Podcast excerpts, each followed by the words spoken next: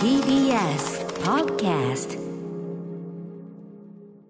6月24日水曜日、時刻は午後8時を過ぎました。TBS ラジオアフターシックスジャンクション、略してアトロク。はい、えー、パーソナリティは所属事務所スタープレイヤーズ会議室からリモート出演中、ライムス、ラップグルラップグループライムスターの、えー、歌丸でございます。そして水曜パートナーは、はい、TBS アナウンサーの日々真央子です。こちらは TBS ラジオ第6スタジオからお届けしております。さて、ここからは、聞けば世界がちょっと変わるといいな、な特集コーナー、ビヨンドザカルチャー。今夜お送りするのは、こんな特集です。どうぞ。宇多丸呀，你怎么还不懂中国电影呢？不懂中国电影，不要评论电影。进化中的中国電影特辑。えっ、と、ちょっとね、な、なんて言ってるかはわからないけども、小山さんが、あの、完全に言わされてんなっていう感じはね、だったかなと思いますけどね毎。回ね、特集タイトル中国語で言っていただくというね、体でございますが、今日はもう明らかに何何かしらこうね、戸惑いながら言わされていると。何を言っていたか私が、えー、日本語に訳して改めて言い直します。歌丸よお前はまだ中国映画を知らない中国映画を知らずして映画を評論することなかれ進化し続ける中国映画特集はいということです。ということで、近年ですね、中国の映画市場というのは急成長。国内での興行収入が300億円を超えるという中国映画が10本以上登場するなど、うんアメリカに次いで世界第2位の興行収入を誇り、あと数年でアメリカを追い抜いてしまうのではとも言われています。そんな中国映画、ここ数年で作品のテーマが多様化するなど大きな変化が起きているのですが、その背景には、ミレニアル世代、1980年代から2000年代初頭までに生まれた世代の映画監督たちの存在が大きく関わっているんだそうです。ということで今夜はそんなミレニアル世代の彼らがどのように頭角を現してきたのか、今までの監督とは何が違うのか、中国映画の歴史を振り返りつつ、中国の若手監督と近年の中国映画について迫ってまいります。はい。ということで案内してくれるのは単行本中国新世代チャイナニュージェネレーションの著者で中国のカルチャーに詳しい、えーライターの小山ひとみさんです。よろしくお願いします。あ、よろしくお願いします。晚上好。はい。あじねえ、すみませんね。ちょっとさっきは無理くり、無理くりというかね、ちょっと番組の定にあって いつもいつもね、いろいろご紹介いただいておりますが、はい改めて、えー小山さんのご、えっ、と、ご紹介をじゃあね、ピピさんからお願いします。はい、ご紹介します。中国語の通訳や翻訳なども手掛けているライターでいらっしゃいます。2003年から2005年まで中国の国営ラジオ局、中国国際放送局日本語部に勤務。現在は様々な雑誌で中国のポップカルチャーについて執筆されているほか、中国のメディアに日本のカルチャー情報などを提供。また、池袋などで開催される舞台芸術フェス、フェスティバル東京では中国プログラムのキュレーターも担当されています。はい。えー、こちらの番組でではですね、小山さん、えー、中国ミレニアム世代、ミレミレニアル世代、えー、1980年代から2000年代初頭までに生まれた世代のカルチャー、えー、まずはファッション、それからね、アイドルとヒップホップのバトル番組流行ってるなんていう話をですね、うん伺ってまいりました。はい今回はまあ映画なんですけど、あのー、小山さん実は中国語を勉強するきっかけはそもそも映画がお好きでとか、中国映画というところから入ってらっしゃったんですね。あ、そうなんです。えっと、大学の時にそもそも映画にむちゃくちゃハマってまして、うんうんはい。それで結構映画館とかもはしごしたりなんかししてたんですけど、えで、特に中国映画、アジア映画、中国映画っていうのにハマって、、はい、で、あの、やっぱり中国と日本っていうのは、まあ、人間、うん、あの、同じ東アジアの地域なんだけども、うん。はい、見た目もすごく似ていて、まあ、言葉は違うんだけども、見た目は似てる。うんうん、あと、生活スタイルとか、家族関係の悩みとかも、その映画ではそういった、こう、日本とすごく似てる部分が描かれたりしてたんですよね。うんうん、で、あ、すごく面白いなと思って、あ、言葉、まずやりたいなって、えー、はい、思いました。えっと、あの、具体的にはどのあたりの作品がきっかけだったんですか？えっとですね、にもっていう監督、あ、はいあの、後々お話ししますけども、うんええその監督とか、そうですね、チェン・カイコーっていう監督とか、うんうんうんはいそのあたりの作品をよく見てました、ね。90年代にこう、ど割とこう、まとめて公開されましたもんね、チャインも。あね、そうですチェンチェンカイコーとかね。はいそういうそうですそうですあそうか、そこできっちりちゃんと勉強されてきたんですね、これね。ですうんね。いや、だからもう、小山さんも、そう、何でも知ってんなとか言ってまさに映画から入って、実は入ってたってことあ、ですね。実はそうなんですよ。なるほど、なるほどそう。なんです。で、えっ、と、中国映画界、今、どんな感じ、コロナウイルス禍でね、ちょっとどういう状況なのか。そう。なんですよね。で、まあ約半年ぐらいですね、やっぱり映画館が再開できてない状態で、うんあの、まあ、中国の映画館にとって一番の書き入れ時って、まあ、春節、旧正月ですよね、とか、あと冬休みってすごく人が入るんですけど、はい、まあ、その時ももちろん、まあ、クローズしてて、うん、あの、あとは公開延期になっている作品というのも、まあ、すごく多いっていう感じですね。うん、うんまあでもそんな中日本にも、まあ、新作は入っては来てるんですね、ぼちぼち。あ、そうなんですよね。あの、現在、あの、公開中の映画、中国映画っていうのも、うん、あの、ありまして、例えば、うん、ガイリブルースとか、うん、あと、アリシヒの歌っていう作品が、はい、はい、あの、今、まさに公開中ですね。うんうん。あとは、ガチョウコの映画っていう、うんうん、あの、映画も、まあ、近日公開予定っていうふうに聞いてます。これ、白氷の殺人の監督なんだ、ディアオリーナ。うん、そうですね、そうです。僕、あの、そこまでだからその中国映画まとまって体系立てて、こう、認識というかね、あの、割られてないんですけど、うん、白氷の殺人は本当すごく良かったんで、えー、あの、これ、もう、その監督なら見たいなぐらいの、そのぐらいの、なんかものすごい、こう、ふんわりした感じではあるんですけど、ぜひちょっと今日いろいろ教えていただきたいと思います。はい。はい。あとね、あの、実はこの特集にこう、なんていうかな、備えてというか、昨年11月に公開された、象は静かに座っているというね、これをちょっと、はい、あの、拝見させていただいて、め、めっちゃ長いやつ。4時間。4時間。4時間のね。4時間。そうなんですいや決してね、はい、あの、だから決して見やすい映画とは言えなかったんだけど、あの、いや、でもすごい面白かったですね。変わった映画だなーって。なタルベーラのね、あの、影響を受けてっていうのはすごく納得できるっていうか、本当にゆったりした時間そのものがね、この時間の使い方そのものが、やっぱこう、なんていうかな、テーマっていうか、そういうのでもあるみたいなところがあって。はい、でもね、やっぱ、ね、あの、不思議な感じがしましたね。登場人物それぞれの多分こう、中国の今の各世代みたいなのを象徴してんのかなみたいな各登場人物が。そう、そうですね。で、しかもそれぞれこれだけ登場人物が、うん、なんていうの？登場人物が全員これだけ自分の行き場がないというか、うん、そうそうそうこれだけどうしていいかわかんない人たちばっかりの映画って珍しいなと思って。いや、でも、まあ、それが本当リアルな中国だ、うん、ですよね。はい。なんか今中国が差し掛かってる時期みたいなのをちょっと象徴してるんですかね。ああ、うん、そうですね。あと、やっぱり監督がミレニアル世代っていうことで、なんかこの世代が結構抱えてるものっていうのも全体にこう漂ってるのかなっていう私は印象を受けたんですよね。はい、この風貌さんという監督さん、しかも恐ろしい、ちょっとねちょっと悲しいことに、この作品を作られてからちょっと、えっと、自殺されてしまったという。あ、そうなんですよね。あの、作品完成前に、あの、他界されてしまって。29歳でいらっしゃる。とっても若かったんですね。これだけのものを作り上げて、っていうところがちょっとね。そうなんですよね。なので、なんかこの80年代後半のこういった若手の監督っていうのは、まあ、その上の世代とはちょっとやっぱり違うというか、まあ、だんだん内容の多様化っていうのもあったりとか、そういう面でもすごく中国映画に新しいこう風が起きてるというか、波が起きてるのかなっていう感じがすごくしてます。そうですね。確かに社会というものとの距離の取り方、メッセージの入れ込み方のバランスとか、うん、確かにちょっと、ちょっと、やっぱ、あ、今まで見てきた中国映画とは全然違うものがありましたね。へ、えー。そうは静かに座ってる。まあ、とにかく4時間。ね。デビュー作にして遺作。はい、超大作。まあ、そう思ってみると、さらにちょっとね、最後にちょっとクレジットが出たりしてね、じんとしちゃったりしましたけど。はい。えー、ということでね、まあ、私もちょっと改めて勉強させていただくところが多いね、歌丸よシリーズでございます。はい。えー、ということで、えー、お知らせだと中国の若手監督たち、えー、今までの監督たちとどう違うのかを知る上でも、まずは中国映画の歴史、えー、主に文化大革命以降どういうことだったのかというのも含めながら、えー、中国の若手監督と近年の中国映画について迫っていきます。えー、大山さんよろしくお願いします。はい、よろしくお願いします。時刻は8時10分です。TBS ラジオアフターシックスジャンクション。えー、パーソナリティは私、ラッパーのライムスター歌丸と。はい、水曜パートナー TBS アナウンサーの日々真央子です。さて今夜は歌丸よ、お前はまだ中国映画を知らない、進化し続ける中国映画特集をお送りするわけですけれども、はい、ゲストにお迎えするのは中国のカルチャーに詳しいライターの小山ひとみさんです。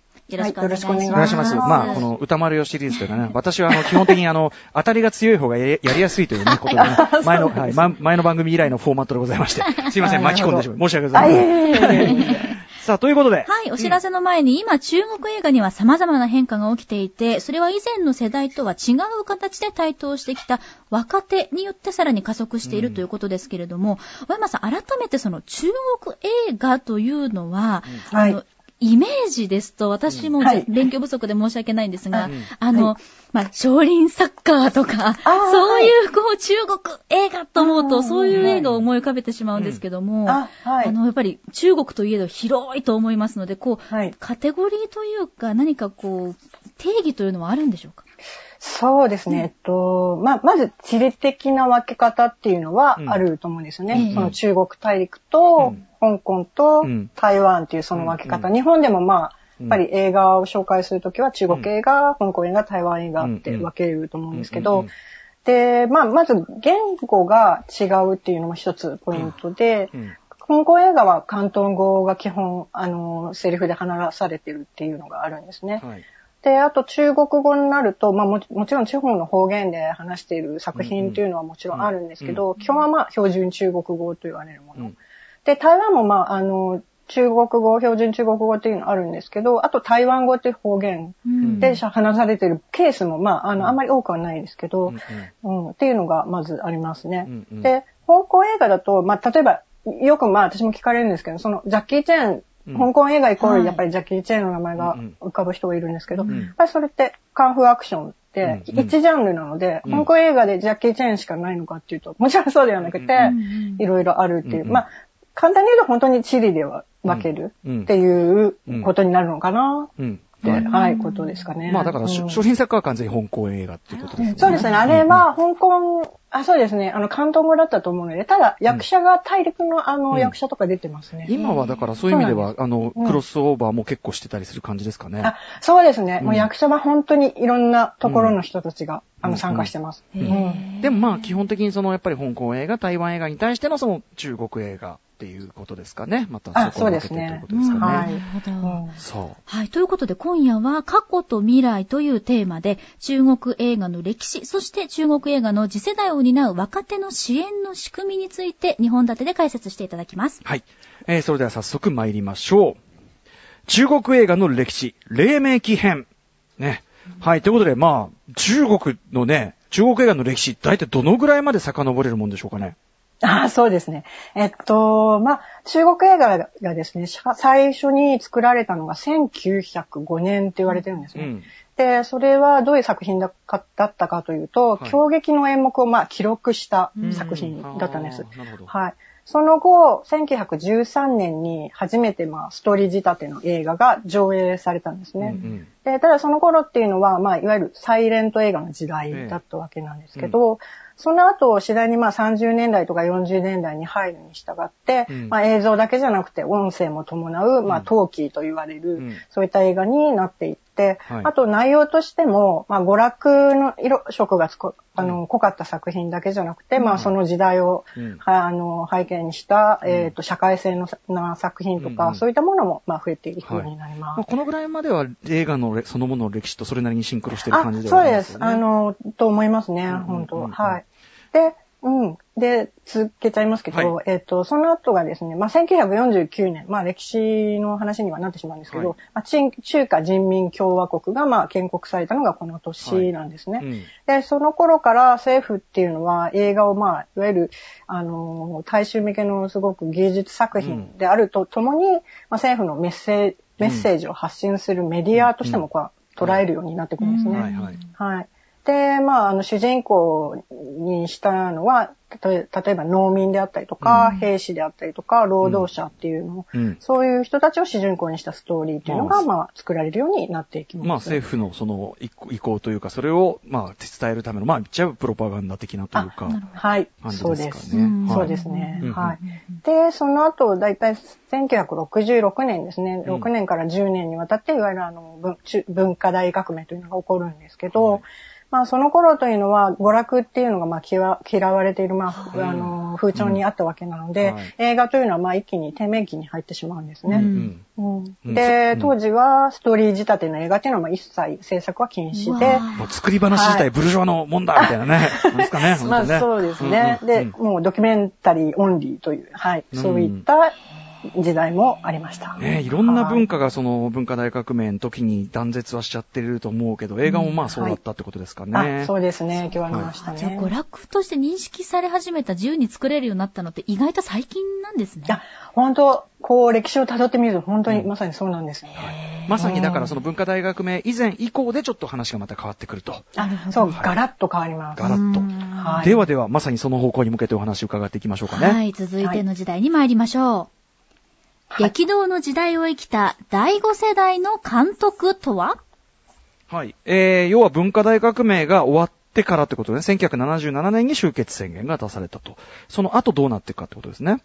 はい、そうなんです。えっと、文革が終了するとですね、まあ、うん映画も徐々にこう娯楽の方に戻ってくるんですけど、うんうんで、その後、えっと、80年代半ばからは、その、文革終了後に、北京電影学院という、あの、映画専門の大学があるんですけど、うんうんまあ、後ほど、あの、ご紹介しますけど、はいまあ、そこに入学した、あの、第5世代と言われる、言われる新しい監督たちっていうのが登場するんですね。あ文化大革命以降の人たちは第5世代なんだ。なるほどはい、そうなんですえ。ーでもその大学がそもそも作られるというのもちょっと中国としては革新的だったんじゃないかなと思うんですが、どんな学校なんですか。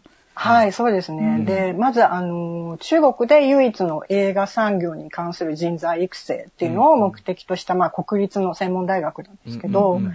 なので、まあ、あの、中国映画の未来のホープたちっていうか、そういう人たちがいっぱい通っていて、まあ、映画監督とかうん俳優とか、そういう方たちも多数こう輩出してきた大学ですね。うんで、アジア最大規模とも言われあてます。さすが、中国って唯一ですもんね。そう、そうなんですようんうん。で、まあ歴史は70年近い歴史があります。なんかそのすごいこう、ドーンとでっかい学校があって、そこで人材育成を本当に力入れてやってるっていうところで、やっぱちょっとね、力の差出てきちゃいますもんね、これね。そうですね。これでまさに大山さんは、うんうんうんこのちょっとびっくりしたんですけど、ここ行かれてたんですね、なんと。あ、そうなんです。北あのまあ、あはい。はい。やっぱり映画、中国映画にハマったので、うん。で語学を勉強するにも、やっぱりそういった、なんていうかな、自分の好きなジャンルの環境に置いた方が楽しいんじゃないかなというのもあって、うん。うんはい。ちょうど96年、すんごい昔ですけど、ん。96年にあの、うん。留学をしまして、はい。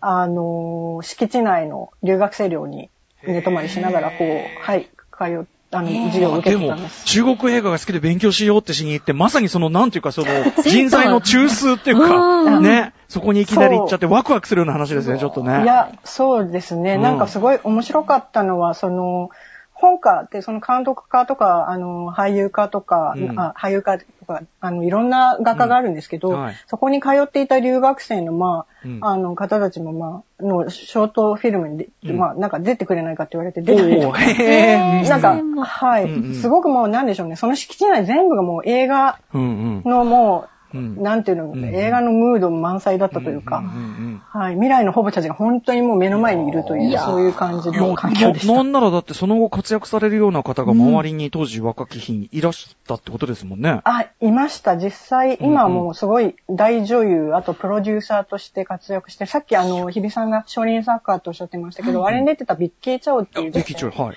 そう、彼女となんか、はい、知り合って、紹介してもらって、その時、一緒に写真撮ったのわ覚えてます。なんかチャイニーズドリームじゃないですけど。うん、なんかそういうのもありました。へーじゃあそう、今やもう大女優ですよねね。でもなんか規模感聞いてると、学校というよりかはなんか映画村みたいな。あ、もう、それぐらいの規模です。本当に。中はじゃあいろんな施設とかがあるわけですよね。あ、そうですね。映画館ももちろんありますし、そう。で、もう機材ももちろんいろんな、あの、ちゃんと設備がありますし。ちなみにその映画とかって、海外の映画とか勉強用に見られたりとかも結構自由にあったりするんですか？あ、えっとですね、留学生の私たちも学生証があると、うん。あの、中国国内の映画だけじゃなくて、うんうん。海外のものもこう、ね上映してくれたりして。当然だってその映画の勉強するならね、い。ろんな国のものを当然学ばなきゃいけないから。でものそうですね。そのあたりちょっと僕のね、すごいその中国イメージだと、でもそういう時やっぱ検閲とか結構厳しかったりしないのかなと思って。ああ、それはやっぱりもうママストなので、うんうんそうです。それはもう今でも切っても離せない、切り離せない、ちょっとまあテーマというか、うんうん検閲というのは、はい、そうですね。まあでもそういう中でも、でもまあ、まあそのなんか映画作りということに関してはもう恵まれきった環境がそうですね、もう、映画好きが集まってるっていう。うんうん外国からの留学生も多いんですか、あ、すごく増えてますね。で、あの、英語での授業も一部始めてるっていうのも、あの、聞きました。ハリウッドを意識してじゃないですけど。いやーかもしれないですね。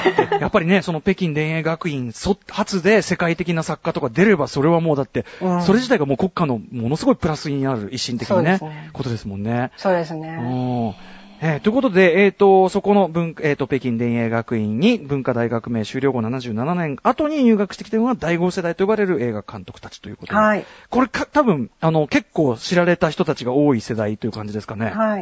うんそうですね。うんあの、さっき言いましたけど、あの、私も影響を受けた、えーというか、すごくき好きだった、あの、チャン・イモーっていう監督はいも、この第5世代なんですけど、うんうんうんまあ、あの、彼らの特徴、第5世代の特徴としては、まあ、文化大革命の、こう、爪痕っていうかな、そういうものとか、あと、中国の、こう、あの、辺境地を舞台にした作品っていうのが結構共通点であるんですね。うんうんうん。で、どうしてそういうぶ、あの、辺境地っていうのを舞台に選んだのかっていうのは、このはい5世代の監督たち自身も、まあうん政府の下方政策っていうのがあったわけなんですけど、文革時期に。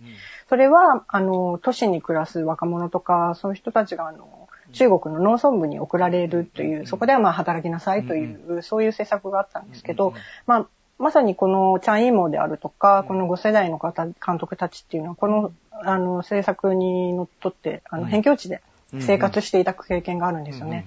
ただ、辺境地とはいえども、やっぱり、あの、恋愛もあったりとか、うん。青春っていうものがちゃんとあった。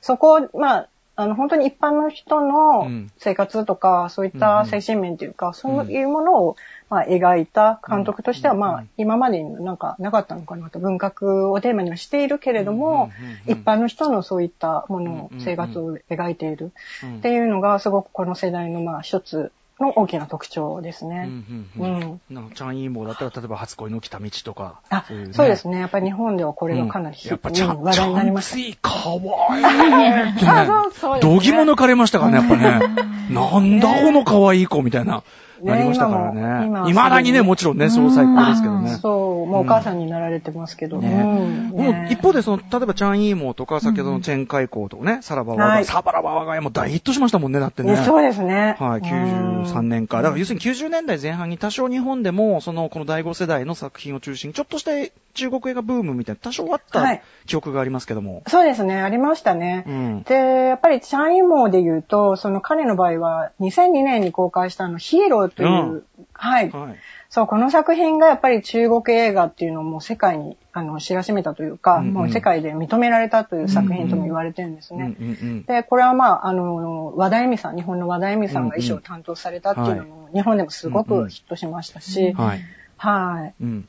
このあたりで、だからなんかこう全体にこう、やっぱり大陸の力というか、あうの、んスケールもね、いいざ本気出すと中国映画スケールとか半端ないなとか、あ、そうですね。うんうんやっぱりあの、世界の一流の人と一緒に仕事をする。だから和田恵美さんももちろん呼ばれたし、あと、あの、撮影の方とかもカメラマンとかも、あの、もちろん中国に優秀な方いますけど、ねそうじゃなくて、自分がすごく、うん。あの、一緒に仕事したい海外の人とやったりとかも、うんうんどんどんどんどん本当規模も大きくなっているし、んもう、あの、国を超えて、こう、そういった制作もうん普通に行われてきてますね。作品の出来だけじゃなくて、その作品が作られる視野もグローバルになってきてるというかね。そうですね。獲得している賞の数々がだって本当に素晴らしいラインナップ。これはあれですか？制作ができるようになったから評価されるようになったのか、それとも評価されるようになったから、よりこう中国でも映画の制作っていうのが、まあ、より大切にされるようになったのか、どういう流れなんですかね。、うん。やっぱり2000年以降にその、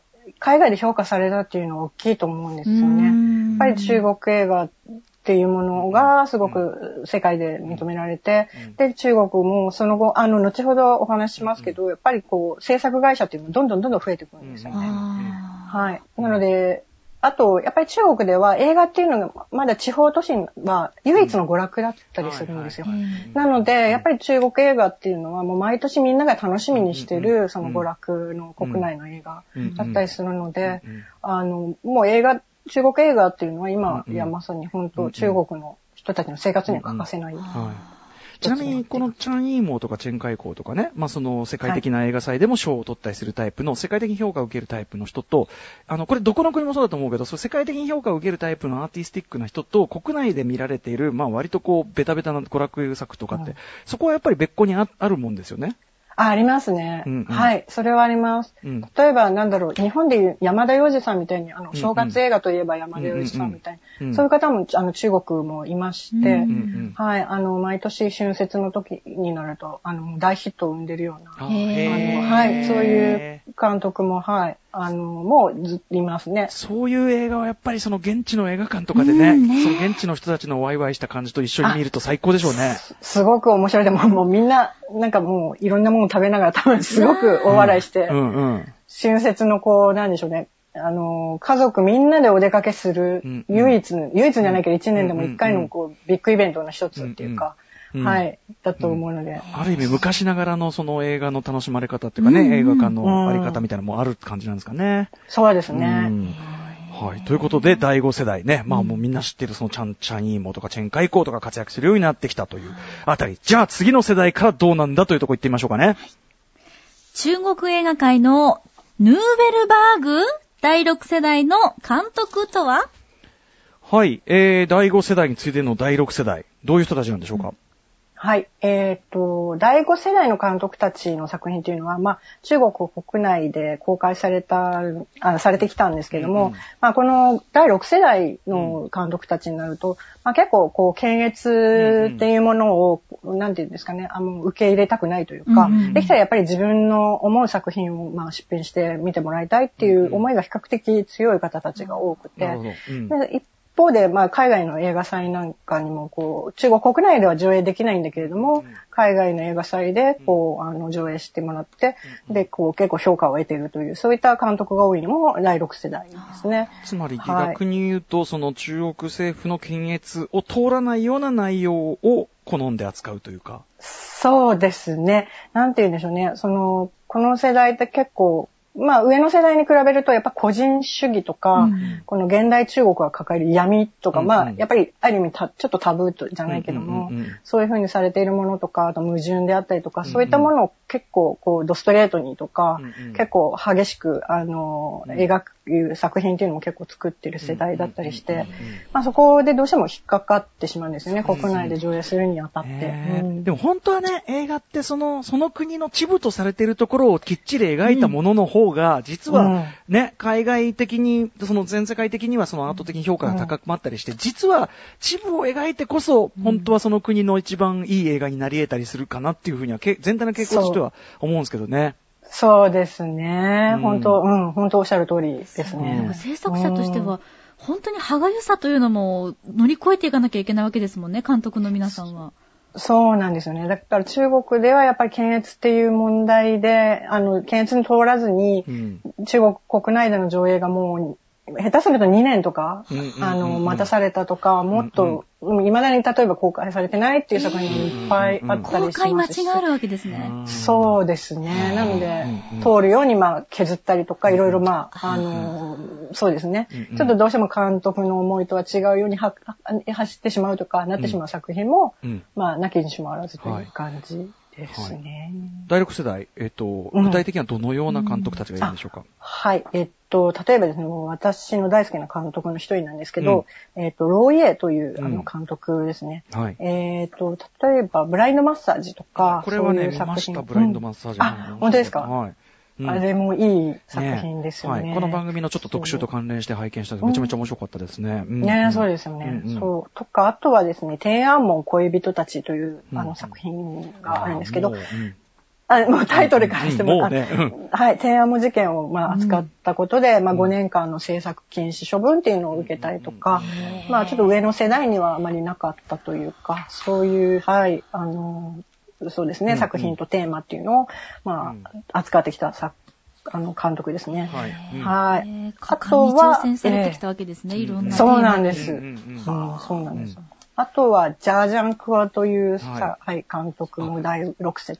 あ、発音、ジャジャンクワぐらいが正しいんですかね。ジャージャンクワ、あそう、ク、クとカ、カの間みたいな。日本ではね、ジャジャンク、ジャジャンクって言いますクーって書いてある。はい、クー、あ、そうえー、ですね。ジャナカ。ね。はい。はいはい。はい。とか、あと、ワンシャオシュアイっていう、はい、監督ですね。え、ワンシャオシャイ。へー。はい。は、今、あの、在りし日の歌うんうんって、先ほどご紹介しました。あ今公開中の。はい。これがはい、ワンシャオシュアイの監督作品ですね。あの、ジャジャンクもつい最近あれですね、新作やってましたよね。あ、そうですね、はいやってましたね。えっと、なんだっけ、えっと、帰れないお二人、ね。帰れない。あ、はそうですね。僕あの、はい罪の手触りってすごい好きでしたけどね。えーこれね。はい。まあでも、すごく、あの、こういう断片的な見方で申し訳ないんだけど、やっぱりまさにその中国の現代の、まあまさに闇とか矛盾を、すごくこう、ドライなタッチで差し出してる感じで、僕はすごい好みだったんですよね。これあ。私ももう、この世代の6世代のうん。作品はもうどれもすごい好きです。うんうんうん まあ、うん要はもうね、国内で上映できないぐらい尖っちゃってるってことでもありますもんね。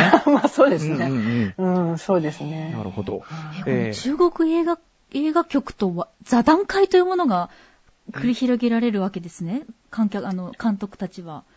和あ、解のそういうこともあったみたいですね。え、というのは、あ話話し合いの場を持って、もって、あの、やっぱり、あの、検閲とかそういった問題、ちあの、どうしても中国は映画上映、えーの許可をもらうには、この映画局っていうのと、彼の許可っていうのが必要なんですね。なので、あの、そことの、まあ、あの、話し合いを持って、こう、なんでしょうね、あの、一般の人たちにも受け入れられてもらうような作品作りに持っていくというか、うんうん。はい、そういったなんか場も持たれたとは聞いてます。まあ、それでもね、全面的に何かこう、根本的に解決するということでもないんでしょうからね。うーん、そうですね。なかなか、はいなかなかでもちょっとこう、辛い道を選んだ世代というか、ある意味、第6世代は。そうですね。でもすごく意志が、あの、うんうんつ強い、強いっていうのはあれですけども、やっぱり映画、しかもそれをが、あの、うん。映画だ、ドラマでもなく映画っていうのうんうんうんはすごくなんだか、ロマンを感じるなっていうか、まあまあ言い方変ですけど、はい。あの、世界にね、はい。一番届くのは、と差し当たってやっぱ映画はね、一番ね、はい。外に向けたメッセージとして有効ですからうんね。そうですうん。いね。や、でも面白いですね。はい。なんか、なんとなくこう、その区分けをしないで考えてました。けど、確かにその、文化大学名終わって、ある意味その映画が撮れることそのもの、イエーイっていう、こう、第5世代と、そこからさらに進んで、いやいやいや、その、全然自由じゃないでしょっていう第6世代っていう風に進化してくるっていうあたりは、ちょっとなんか、わかりやすいかなと思いました。そうですね。うん。はい。さあ、ということで、はいでもその第6世代のスタンスでかなり、なんちゅうのかな、近代的、現代的スタンスっていうか、感じするんですけど、さらにその先もいるわけですね、世代としては。はい。うんそうですね。はい。えっ、とですね、その後、例えば、えっ、と、2000年ですね。2000年に入ってからなんですけど、まあ、あの、まあ、どんどん中国映画の市場っていうのが盛り上がっていくにつれて、やっぱうんりいろんなジャンルの映画っていうのがどんどん発表されるようにはなっていたんですね。うんうんうんなので、今までその5世代とか6世代って世代でこうやってカテゴライズが可能だったんですけど、それぞれの特徴で、うんでもその2000年以降というかその6世代以降ですね、はい。がちょっと世代でカテゴライズするのがまあ難しくなったっていうのはやっぱり背景にありますそ。れだけ多様化してきたというか。あ、そうなんです。やっぱり、うんあの、個人の、なんていうかな、特徴っていうのが、うんうん一括りにはどうしてもできなくなったっていう、うんうんうんはい、そういう傾向があったりしますね。なるほど、なるほど。はい。この世代、じゃあもう、あの、この世代の代表的なのとか、ちょっとなかなか言えず、言い、くりづらくなってるってことですかね。そうですね。かなり、うん。うんあの、2000年以降というか、その世代の以降の、あの、映画人たち、作り手たちに関しては、この世代ではなかなかうん。うん。隠れなくなってるっていう現状がありますね。増えてきてはいるっていう感じなんですかね。あ、映画制作は結構、あの、うん。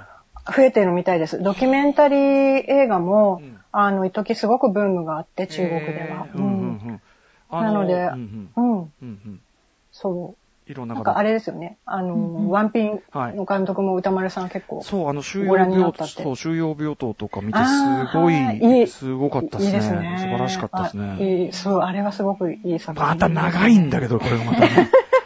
そう。で、ワンピンさん、なんか、うん。ちょっとワンピンさんの話になっちゃいますけど、うん。ワンピンさんってあの、うんカメラももともと自分で撮影もされる方だから、はい。監督もするんだけれども、うん。自分でカメラ持ってはい、ずーっと被写体を追ってるんで、すごくこう、監督みたいにちょっとワンクッション置いてじゃなく、その被写体との距離がすごく近い確から、やっぱりああいうふうに非常にリアルなドキュメンタリーが撮れるみたいで、うん彼なん。かはインディ、うん。インディペンデントなわけですもんね。そうですね。どちらかというと、まあ、インディペンデント、そうですね。んあの、世界的に知られるようにはなってますけど、まあ、ドキュメンタリーの世界では非常に有名な中国の監督インディ。ペンデント作家みたいなのも、じゃあ、結構盛んにいると。あ、いますうねはい。うへー。ん。います。インディペンデント作家だったらある意味その政府の干渉とかそこまで受けずに作れるみたいなのがあったりするんですか、うん。ただ、やっぱり上映が限られちゃあうっていうか、もう映画館ではもう絶対に映画上映できないんで。まあ、美美術館とか、あとはもう海外ですよね、持っていくとか、あともう実習うん上映ですか、うんうん。なるほど。そういう形としかしかないんですよね。いやーしかし、これだけ人口の裾野とね、広い国土とね、そしてやっぱりその、まあ直面しているいろんな問題とかがあるから、はい。いやーまあ優れた作家が出てこないわけがないっていうか。そうですよねいや、本うん当そうですね。なんかでもお話聞いてると、中国国内で上映するっていうのが、やっぱりいろんなハードルがあるので、中国で、外に出て海外で映画撮った方が自由に作れるんじゃないかななんて思っちゃったんですけど、でもやっぱり中国国内で作る、上映するっていうことが、こだわりと言いますか、目標というかってところなんですかうね。んそうですね。あの、ね、海外行って撮るとか、海外、ワンピンさんは今フランスのパリに住んでらっしゃいますけど、その、でも被写体はやっぱり中国の一般の人たちの世界、生活って、ことでやっぱり、うん、あの、いろんな選択肢は広がってはいるけれども、うんやっぱり中国の自分のこう身近な人であったりとか、そのやっぱりリアルな社会とか、そういったものを撮りたいとか、うん。うん、そういう人が多いように思いますね。やっぱり海外出て活動してる人は、もともとまあアメリカ生まれ育ちですの監督は置いといて、はい。あの、それ以外で中国から海外に出てっていう人は、うん。うんあんまり映画界ではそう、今はちょっと思いつかないかな。あ、まあそういえばね、あの、それこそ、あの、この間僕表したハーレークイーンの監督、キャシー・ヤンさんとか、中国系アメリカ人で、でも、あの、一作目は、あれは多分、中国映画っていうか、多分中国語の映画だったんだよな。アメリカ映画ではないんだよな。なるほど、そうなんですそう。ねだ。からなんか、ね、まあ、いろんなスタンスの人は当然出てくるけど、ただ、やっぱり、その、あの、キャシー・ヤンさんの一作目のデッドピックスって映画もそうだけど、やっぱ多分今中国って題材として、やっぱ作家として多分美味しいから言い方良くないけど。そうなんです、うん。そうなんです。なんか、あの、現代アートの作家の話になっちゃいますけど、うんうんええ彼が言ってたのは、やっぱり中国社会自体が現代アート作品だって言ってたんですね。なるほど。うん。なんか、本当に私もそれはもう、なるほどもうまさにおっしゃる、その通りって思ったんですけどそう。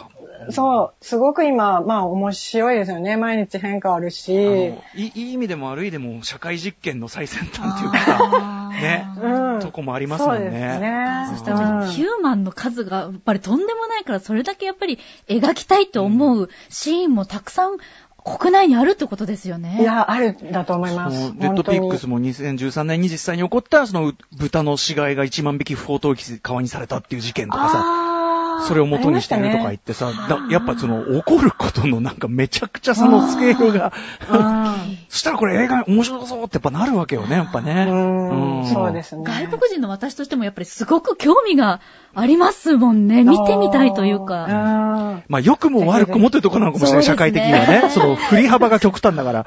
はい。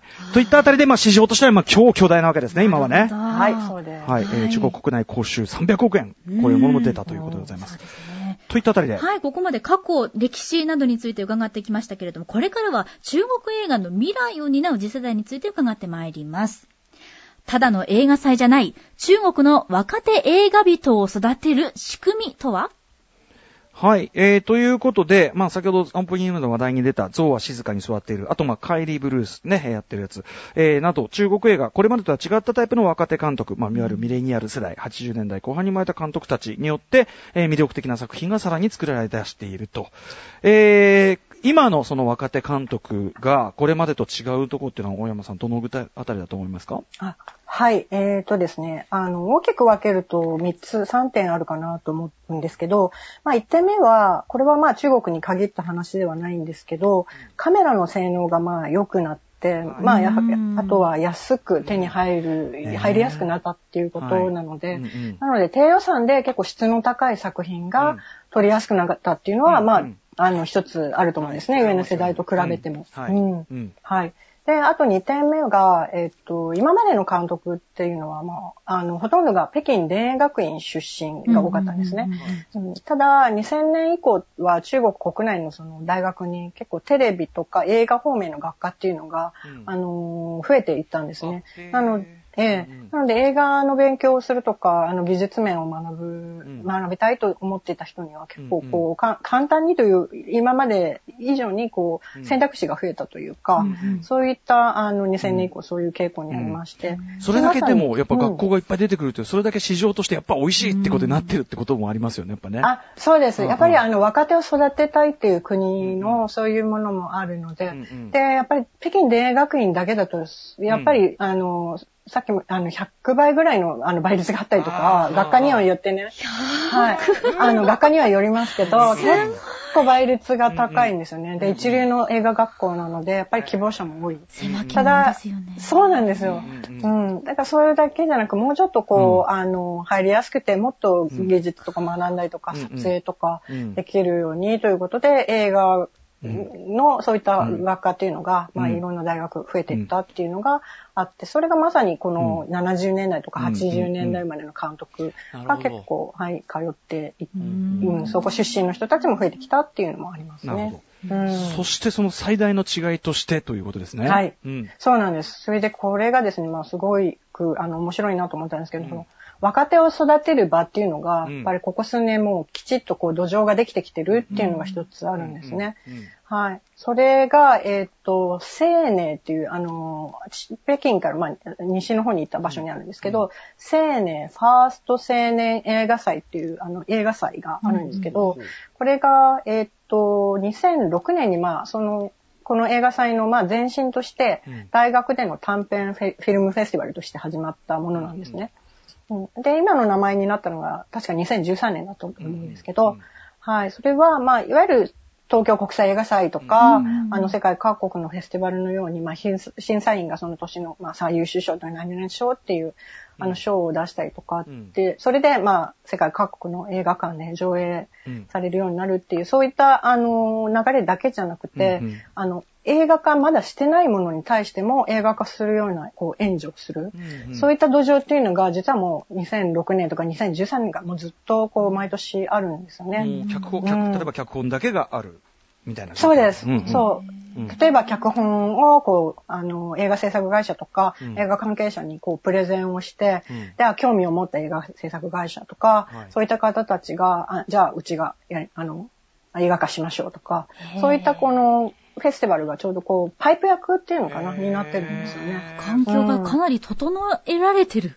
うん。あそうなんです。もうこの、うん。そう、この映画祭が本当にあの、かなりこの数年、若手の非常に優秀な作品を結構生んでるんで、中国では、うん。あの、もう外せないフェスティバルで、実はもう来月、一応、うん。今のところはじょあの映画祭スタート予定、うんうん。になってます、来月、うんうんうん。青年で。うん。まあちょっと、いろんなね、影響、コロナの影響とかでどうなるかわかんないんですけど、はい。単にその若手発掘映画祭というだけじゃなくて、うん。その才能がある人をそういうこうなんていうか制作のレールに乗せる、こう、プラット、なんていうかな、こう場になるみたいなのってなかなかちょっとね、ないっていうか。そうですね。うん、あとは、やっぱり審査員のメンツっていうのも、中国国内のあの関係者だけじゃなくて、例えば香港のウォン・カーワイ監督とか、はい。と、あの、さっき言った 6, 6世代のローイエであったりとか、あとはハンガリーの、あの、さっき、あの、歌丸さんおっしゃってましたけど、映画監督のタルベーラとか、うんうんうん。そういったまあ、各界の著名人というか、そういう方たちも審査をして、うんうんうん。ええあの、若手のサポートにつなげてるという、そういったものもありますね。いや、だから、あれですよね、すごくそのアイデア、いいアイデアとか、いい脚本っていうのがあって、でも、はい。その、いろいろ、今までだったらやっぱそれを映画会社に持ち込んで、うん。なんとかしてとか、こうね、キャリアを積んで、みたいなことやんなきゃいけないのが、ある意味、はい。一気にそういうこう、世界の、その、なんていうかな、トップ監督がいるような場に、もう出せるし、実際に映画に作るレールも乗れるしっていうんで、その、才能のフックアップの場として、ちょっとなんか夢のようなシステムっていうあか、そうですね。ただ、あの、喜ばしいことばかりではなく、やっぱり、その上の世代って、うん。あの、北京田園学院出て、うんうん。あの、映画監督になったらもう、自分からアピールしなくても、どんどん、あ、ぜひ作ってくださいってお金も、レジェンド集まってくるじゃないけど、サイモンとかチェーン会合たちは黙っててももう映画化が実現できるような、ああの時代だったんだけれども、はい。今はさっき言ったように映画を作りたい人も増えていって、学校も増えると、それだけやっぱり作りたい人が増えるってことは、チャンスもまあ、それだけ減ってはしまうので、分散しますここよね。で、そう、そうなんですよね。なので、この映画祭に、あのー、うんちゃんと、あの、ノミネートされるかっていうのも、うんうんやっぱり本当に、うん。えっ、と、今年は確かろ700近くの応募があったって聞いてるんですようんうんうんうね。んそっから、えっ、と、最終的に21だったかなと思うんです。来月、はい、公開されるのが。な700本のうちの21。そう、だからそれだけやっぱり作ってる人がいいるっていう。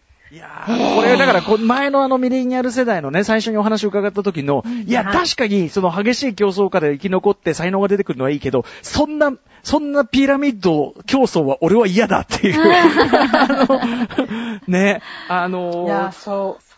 ちょっと苛烈な競争が、だし、まあ母数がただごとじゃないから、うん。しかもそこでチャンスがこんなに開かれてるとなると、いよいよ苛烈っていうか、ね、世界に飛び出すまでの関門がもう国内でのうん。関門がもなんですよ。もっと複雑で難しい。なんか、日本の柔道の日本、なんか日本代表決めるみたいな。バドミントンの日本代表決めるみたいな。それぐらいですよね。世界で十分戦える能力というか、才能がすでにある人がいっぱいいる。だからこそ国内の競争が厳しいっていう。んうーん、そうですね。うんでもそれこそ北京で、うんそう、あ、ごめんなさい。はい北京電影学院に入れたと言って、から、じゃあ女優になれるか、俳優になれるかっていうのも、うんうんそこはもう本人次第というか、あとうんチャンス、どういったチャンスに巡り合うかとか、そこでもまた競争があるみたいな。なるほどね。でもそれぐらいやっぱり苛烈な、その、なんていうかな、才能は広く募集して、えー、フックアップして、で、それぐらいの競争があってっていう中から、やっぱり、あれでしょうね、その、韓国におけるポンジュじゃないないけど、うん。その世界に君臨するような、その中国映画のその才能みたいなところをやっぱり作り上げていくぞっていう、明らかにこう、なんていうかな、意志っていうか、うんありますね、これね。はい、そうですね。うんうんはい。ということで、えー、そんな中で、まあでもね、あの、さっきから言ってるけど、そういう意味では面白く、作品そのものは面白いものが出てこないわけがない環境本当にっていうかね。本当に、見れば。はいうん。うん。えーと、ぜひ、小山さんおすすめの、その、最近見れる、見やすい中国作品などあったら教えてください。はい。えーとですね、ちょうどあの、ネットフリックスで、あの、見られるんですけど、はい。とルテンの地球といううんものでも、あの、未だにヒットしてますね。えーえっと公開してからもう1年ぐらい経ったかな。え、へー。はいヒットっていうのは、え、ど、どういう、現あ地でどういう？の、あれですね、動画配信サイトとかで、うんうんあの、有料で見られる、それも未だに中国の国内の方たちも見てる。へー。え、どんな作品なんですか？あ、これ、あの、SF ものなんですけど、うんうんあの、小説が元になってまして、うんはい。それで、この作品も中国では、春節、あの、前回の春節、今年の時代じゃなく、あのね、う前年度の、うん。あの、春節の時期に合わせてうん。公開されたので、うん。うん。あの、SF で、あの、う宇宙に行ってっていう、それでか、あの、家族との関係性とかもいろいろ描いてる作品なんですけど、ええやっうんぱり、あの、春節にちゃんと絡めてる。やっぱり家族だよね。うんうん。家族でみんなでうん集まりたいよね、みたいな、なんかそういう、でも、春節推しのがすごく、まあ、ベタっちゃベタで、まあ、いろいろ賛否両論あるとは思うんですけどあ、あの、すごくわかりやすいし、スケールが何より大きい。天の地球ね。まあ、中国 SF そのものがね、それこそ昨日のね、あの、池澤、あの、夏木春菜親子もね、押してましたけど、やっぱり中国 SF そのものが充実しているところに来て、さらにそれの映画化なわけだから、そうですね。なるほど。これはもう本当おすすめ。ルテンの地球。しかもネットフリックスでこれがサクッと見られる、この幸せな時代。うん。そしてもう一つぐらい。はい。えーっと、私の好きなローイエの監督で、監督の作品の中でも私はもうスプリングフィーバーというのがとっても大好きなんですね。ス。プリングフィーバー。まあ、これは、はい、あの、ゲイのお話がテーマになってて、まあ、これもやっぱり中国では公開は、あの、されていないんですけど、はい。ただ、すごくなんでしょうね、あの、人間のこう、感情とか、そういったものがすごくもう、あのーなんていうか思いっきりこう、画面に出てるっていうか、うんうんうん。そういった欲望とか、あとまあそういった、まあ、さっきも言いましたけど、矛盾とか、いろんなそういうふうな部分が、やっぱり相変わらずすごく出ていて、うんうんうん。うん。だからなんでしょうね。あと映像もすごく、うん。あの、美しいなーって私は思ってます。ロイエ監督、これは2010年の作品、スプリングフィーバー。これは、えっ、と、は DVD がソフトで出たり、Amazon ビデオにも入ってるということらしいであすね。そうだと思います。いやー、はい。便利だな、見られるからな。こういう動画配信サービスがあることで、たとえ中国国内で公開が難しかったとしても、うんはいチャンスは広がってるっていう認識でいいんでしょうか？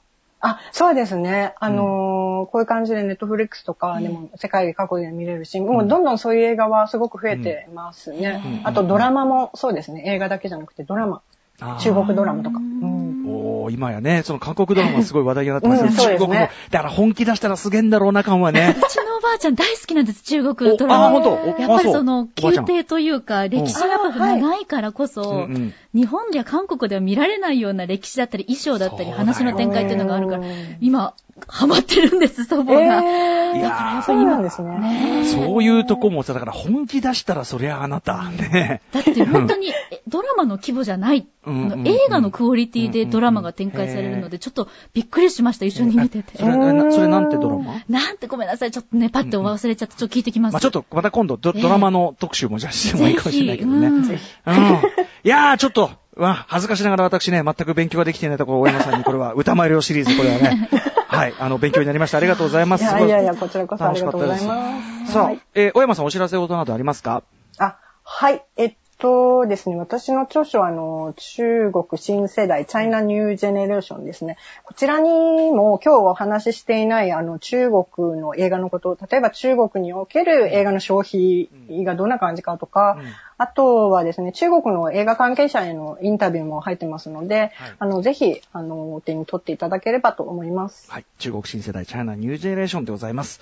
えー、まあ、はい大山さん引き続き多分ね、はいあの、お世話になりますんでね、必ず副読書本としてはね、もうね、必須といったところじゃないでしょうかね。ありがとうございます。ということで、あの、これインコリズまたよろしくお願いします。はい、ありがとうございます。はいありがとうございますえー本日は、歌丸よお前はまだ中国映画を知らない、進化し続ける中国映画特集でした。えーまたよろしくお願いします、大山さん、また。はい、ありがとうございましたた。ありがとうございました。明日のこの時間は映画ライター、寺沢ホークさんと時代劇研究家、春日太一さんによる映画、乱暴シリーズの魅力を独自の視点でぶち上げる、一人、二人で行う一人総選挙企画です。勝手なことを言う特集です。After Six Junction.